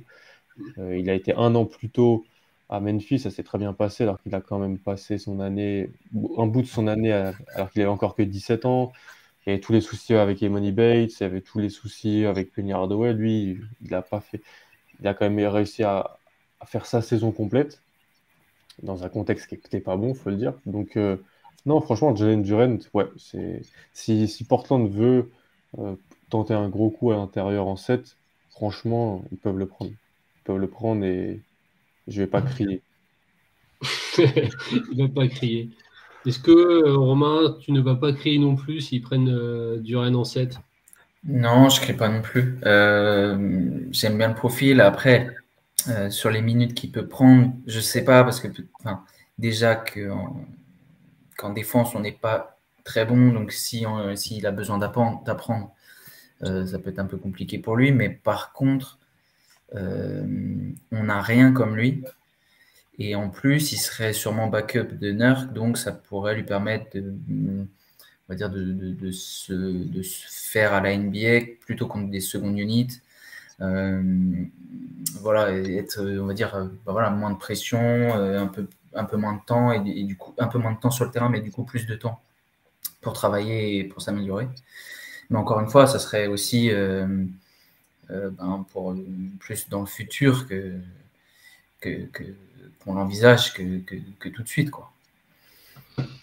Donc, du coup, est-ce que ça, c'est très gênant, quelqu'un qui ne soit pas, euh, pour reprendre l'expression, plug and play? Est-ce que c'est c'est quelque chose, justement, ben, on sait que Dame, il a bientôt 32 ans. Euh, voilà, donc est-ce qu'il n'y a pas cette pression-là aussi? Pour moi, à partir du moment où on n'échange pas le pic et qu'on va à la draft, bah, euh, c'est qu'on qu'on assume ce, choix-là, quoi. Et que quelque part, euh, euh, en fait, alors après, je sais pas ce que, ce que les miracles qu'on peut faire après sur la free agency ou, la, ou, par les trades, mais quelque part, ça veut dire qu'on privilégie moins la timeline de Lillard, mais plus celle potentielle de Fan par. Et dans ce cas-là, ça me gêne absolument pas d'avoir Duran dans l'effectif.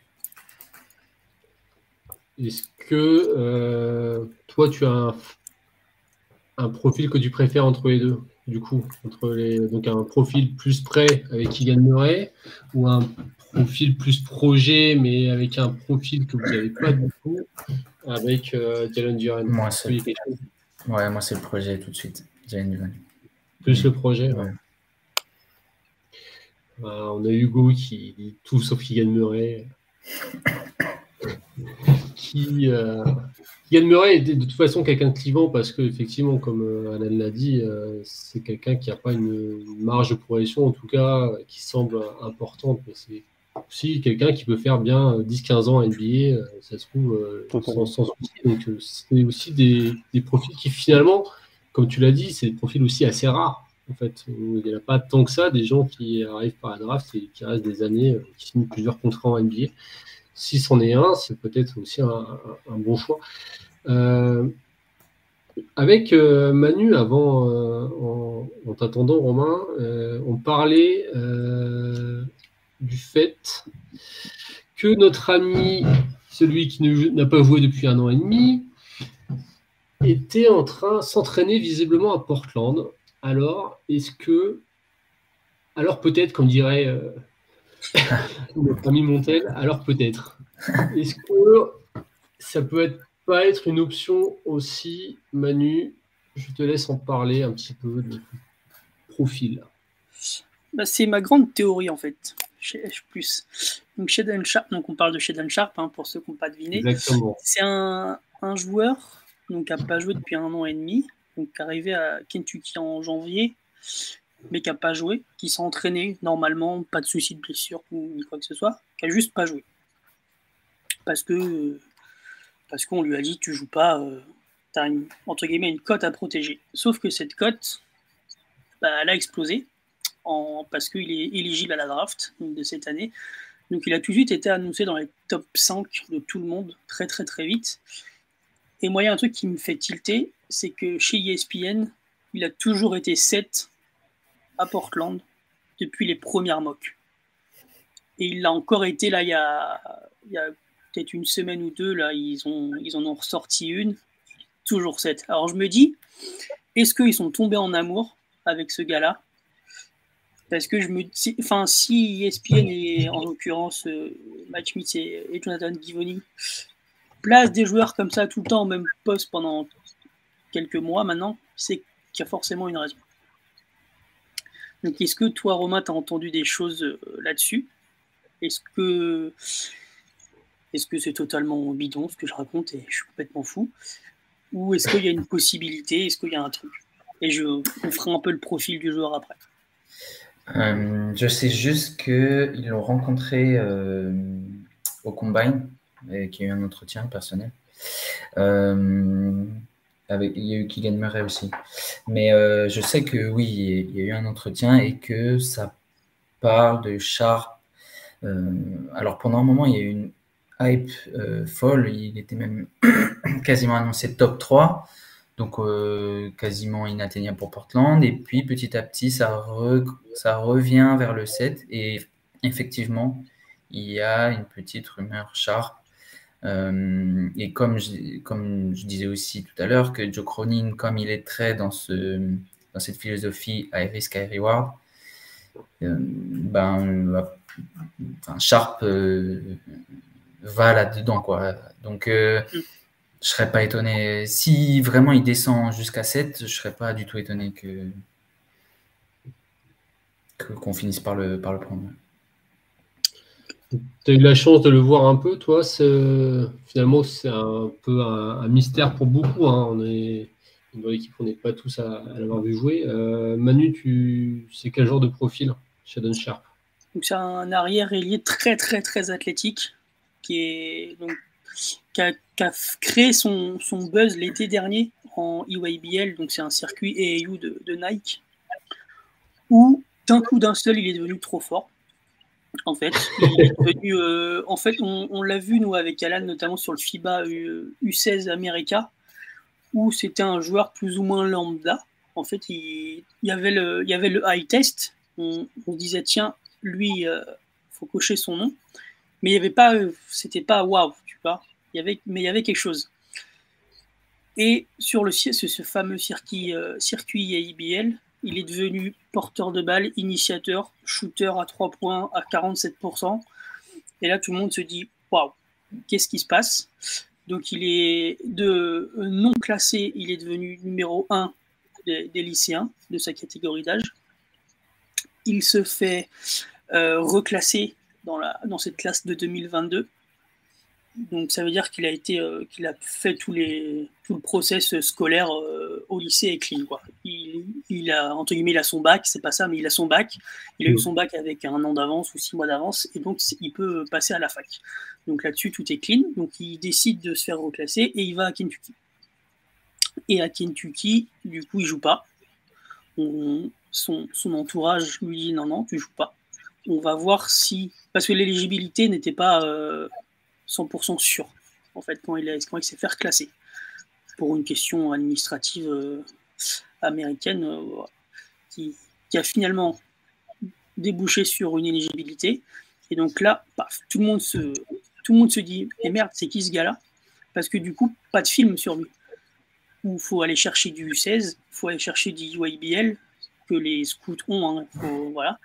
Mais il y a quand même un truc un mec qui n'a pas joué depuis un an et demi, pourquoi tout le monde le considère comme ça top 5 Paf. Et en, donc, moi, je l'aime plutôt pas mal. Je, je vais, je, faut, faut revoir hein, évidemment, mais euh, en fait, le, le, tir est tellement fort. C'est un mec athlétique, ultra bouncy, qui, qui, a la tête au niveau de la, au-dessus du, du, cercle quand, quand, il va au dunk. Qui a un ouais, Ouais. Il y a une question par rapport à ça de Ice Rabbit 94 qui nous dit par rapport à un Jalen Green, c'est du même acabit athlétiquement ou pas? À Jalen Green? Ouais. Ouais, c'est euh, exclusivement athlétiquement. C'est ça. Mm. C'est un mec ultra bouncy comme ça, qui est, euh, qui est wow, quoi. Et, euh, mais lui, contrairement à Jalen Green, c'est un peu plus joué au basket, donc c'est un peu plus intéressant. Parce qu'un tir, en fait, euh, c'est un tir. Il est, selon la presse qu'on a pu lire sur ses passages euh, en l'entraînement de Kentucky, il est capable de passer, ce qu'il ne faisait pas forcément sur les, sur les matchs qu'on, que moi perso j'ai vu. Ça a été un mec capable de passer, mais aussi capable de défendre et de défendre très très bien. Donc, tout le monde se dit finalement, là c'est vraiment un, on ne sait pas ce qu'on aura, mais le, si tout se passe très très bien, ça peut être le meilleur joueur de la draft, quoi, potentiellement. Alan, est-ce que euh, il y a une question par rapport, ça donne quoi son niveau mindset, éthique de travail, tout ça? C'est vrai que ça, c'est compliqué à évaluer parce qu'en plus, c'est quelqu'un qui a l'impression, alors peut-être sous par rapport à ses conseils, par rapport à ses agents, euh, qui restent très cachés d'ailleurs. Mm. Euh, il y a pas mal de rumeurs de cookies, oui, c'est quoi ce gars qui se montre jamais, etc. etc. Mm. Donc, est-ce qu'on a des infos sur ça, sur un peu le mindset et l'éthique de travail, toi qui l'as vu en live, direct live? Bah, t'as un peu les deux. Moi, ce que je veux dire aux les gens qui disent qu'en gros, il est il n'a pas une bonne éthique parce qu'il n'a pas joué, c'est pas un argument. Il n'avait rien à gagner à jouer en fait. Il avait tout à perdre mm. parce que quand tu suis la SEC comme mieux que nous et Kentucky, ça a été pas mal un bourbier à un moment dans la saison à cause des blessures. Tu mets Shadon Sharp là-dedans, s'il n'est pas bon, bah, il se passe quoi? Bah, Il va baisser dans les mocks et dans les mm. big boards. Donc il avait rien à. En fait, lui, il joue... il n'avait pas grand-chose à gagner vu que honnêtement, je pense qu'il sortira pas du top 10. Donc en fait, être lottery pick et top 10 sans jouer, bah, moi je le fais aussi. Euh, donc en fait, je le fais. par contre, il faut, comme, tu, comme on le dit, sur les interviews, sur les workouts, sur les rencontres avec les, franchises, par contre, rassurer sur bah, expliquer le pourquoi du comment. Je pense que tu peux être très honnête avec les franchises sur certaines choses. Ça s'est déjà fait, hein, des joueurs qui n'avaient pas refusé de jouer. Enfin, Simons, d'ailleurs, ça s'était fait avec. Euh, il était resté à IMG Academy. Il était un peu descendu à cause de ça, mais il avait été honnête sur les franchises. Il avait dit, franchement, je n'avais pas grand-chose à, gagner à, aller en NCA. Donc je pense qu'il va falloir par contre qu'il l'interviewe très bien, qu'il euh, euh, rassure les franchises sur ça, sur son entourage, sur son mindset. Il n'y a pas de souci scolaire, c'est pas à cause de l'école, comme l'a dit Manu que euh, ça s'est passé, c'est plus qu'en gros, je pense qu'il il a vraiment comme planification de faire comme Amidou Diallo. C'est-à-dire aller à Kentucky sur la deuxième partie de, de, la, de sa première année, rester s'entraîner tous les jours. Amudelo, c'est ce qu'il faisait quand il était avec euh, Darren Fox, Malik Monk. Et Amudelo mm. était resté pour l'année d'après. Je pense que Sharp voulait vraiment faire ça. Sauf qu'en fait. ouais, c'était le plan initial. Sauf qu'on a dit Sharp et Sheldon, si tu te présentes, t'es loterie. Bah ouais, mais il faut y aller en fait. Il y a un contrat garanti de 4 ans, euh, il y a des millions de dollars en jeu. Donc il faut y aller. Mais je pense que. Et d'ailleurs, je pense vraiment qu'il y allait parce que ça a mis un peu en péril Calipari sur sa classe de recrutement qui est très incomplète à cause de ça. alors, pas de souci pour lui, hein, ça se passe bien. En termes de salaire et de joueur, ça se passe bien. Mais, donc je pense qu'en fait, il avait, il avait ce syndrome-là, cette, cette envie-là. Mais une franchise, comme a dit Manu, peut tomber amoureuse du, profil, du, joueur qu'il est, puisque le potentiel est incroyable. C'est potentiellement l'un des plus gros plafonds. Ça draft surtout sur les postes extérieurs. Donc, euh, honnêtement, il est en 7. Euh, je suis Portland. Euh, j'ai pas de doute sur le nom que je mets sur la carte. Ouais, d'ailleurs, qui, vous met qui, à titre personnel, parmi les, les gens dont on a parlé, peut-être pas d'ailleurs, peut-être euh, des prospects dont on n'a pas parlé. Qui, bon, Alan, tu, viens de le dire, mais qui vous prendriez, vous? Sharp ou Duren pour moi. Sharp ou Duren, ouais. Manu? Moi, je vais full potentiel et soit Sharp, soit quelqu'un qu'on n'a pas parlé, c'est Jérémy Chohan de Baylor. Soran, ouais. Peut-être aussi dans ce range-là. Euh, bah, Romain, toi, à titre personnel, tu as une petite préférence euh, dans ceux dont on a parlé, je dirais que si Sharp est dispo, je prends Sharp. J'aime bien Dyson Daniels aussi. Euh, et Duren, ça serait mon top 3. Euh, après, je sais qu'on a aussi fait un workout avec Bénédicte Mathurin. que j'aime bien, titre personnel. J'aime bien juste le joueur. après, je sais pas exactement comment ça pourrait fitter avec Portland, mais, mais j'aime bien, le, bien le profil. Euh, mais ouais, si Sharp est dispo, Sharp. Et après, euh, ouais, Duren, Dyson le potentiel. Quoi. Moi, à titre personnel, je crois que je partirais sur Dyson Daniels parce que j'aime toujours, moi je valorise beaucoup le QI basket et Dieu sait que ce garçon en a. Donc après, c'est en fonction des goûts et des couleurs évidemment. Euh, on va parler un petit peu des deux autres pics que vous avez quand même, en 36 et 57. Est-ce qu'il y a un projet, une ligne directrice qui a un petit peu été évoquée ou pas du tout? Est-ce qu'à titre personnel, tu veux garder les deux, en virer un? Euh, C'est quoi le projet? Euh, Honnêtement, je ne sais pas s'il y a un projet derrière ces pics-là. Je pense qu'ils peuvent être très rapidement transférés également dans, des, trades je pense qu'on a besoin de. Si, si on doit drafter, euh, je pense que ben, on a parlé un peu avec euh, Jalen Johan du fait que son profil n'existait euh, pas à Portland. Donc, je dirais un, un pivot rim runner, c'est le genre de truc que ça fait longtemps en plus qu'on n'a pas vraiment eu ce profil. Donc, si jamais il y avait ce type de profil disponible en 36, je pense que je pense que ce serait une bonne idée. ouais, c'est tout je peux voir pour l'instant pour, pour, ces pics-là euh, De toute façon, on sait, hein, c'est souvent c'est les gens qui sont pris en deuxième tour, c'est souvent des spécialistes quand même, des gens qui ont une qualité au moins élite. Euh, est-ce que euh, qui est-ce que vous avez à proposer dans ce profil de rim runner et, Pourtant, et en plus, il y, en a pas mal, ça tombe bien. Profil de rim runner à partir de 35-36. Qui peut y avoir Manu, si un nom, toi, qui a sorti. Ouais, moi j'en ai trois, ah bah, qui sont vraiment sur ma top. Quand on me dit ça, j'ai trois noms qui me viennent instantanément. C'est Mark Williams de Duke, Ismaël Kamagaté du Paris Basketball et euh, Christian Coloco d'Arizona. C'est trois rim mais vraiment au profil qui sont aussi différents. Ouais. Sachant que Mark Williams est quand même annoncé quand même un peu plus haut, enfin dans les dernières moques en tout cas, on parle de lui en 12. après, c'est entre, euh, entre, 20 et 45, euh, c'est selon si l'équipe adore en workout. C'est ça. Euh, ça peut aller très, vite. Alan, est-ce que tu as d'autres noms à nous proposer?